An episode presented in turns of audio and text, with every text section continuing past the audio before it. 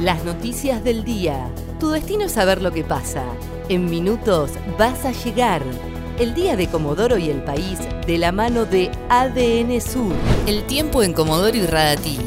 Para este viernes 15 de mayo se espera una mínima de 9 y una máxima de 20 grados. Sociedad. Internaron a tres personas con síntomas sospechosos de coronavirus en Comodoro. Uno de ellos es un adulto mayor de 97 años que ingresó al regional con un cuadro de neumonía. El segundo caso es un hombre que deambulaba por la ruta cerca de Radatili y presentaba síntomas de COVID-19. El último se trata de un camionero que estaba de paso por la ciudad. Ahora se esperan los resultados de los exámenes.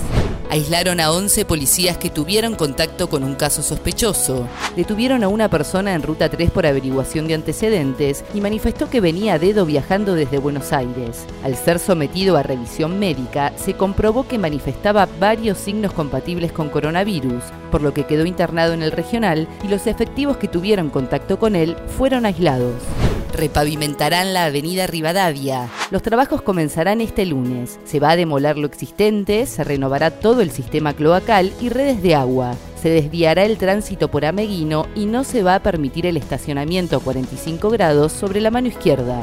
Policiales. Intentó matar a un joven de un tiro en la cabeza y lo detuvieron en un allanamiento. La víctima fue baleada en el barrio Abel Amaya y su agresor, quien había escapado tras el ataque, quedó detenido este viernes en el marco de varios allanamientos en los barrios 30 de octubre y Seferino.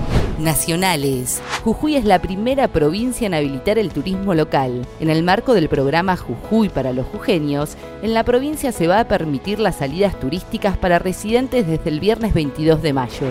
El tiempo en Comodoro y Radatili. Para este viernes 15 de mayo se espera una mínima de 9 y una máxima de 20 grados. ADN Sur, tu portal de noticias, www.adnsur.com.ar